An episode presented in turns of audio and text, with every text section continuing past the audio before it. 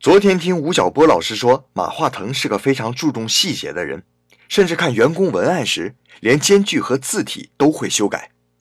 我听到这里一拍大腿啊，这不是和我上司一模一样吗？我的日本上司在看我的文案时，细致到表格边框的粗细，文字和数字之间的空格是用全角还是半角，主标题与副标题的大小都能挑出毛病来。他的口头禅就是啊。工人和设计师留下的是产品，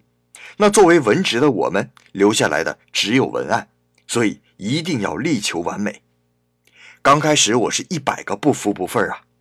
直到有一天，客户很快就弄懂了我文案中的意思，并赞叹这材料写的太美了。我这才明白，马化腾也好，我的上司也好，他们在乎的只有四个字，那就是用户体验。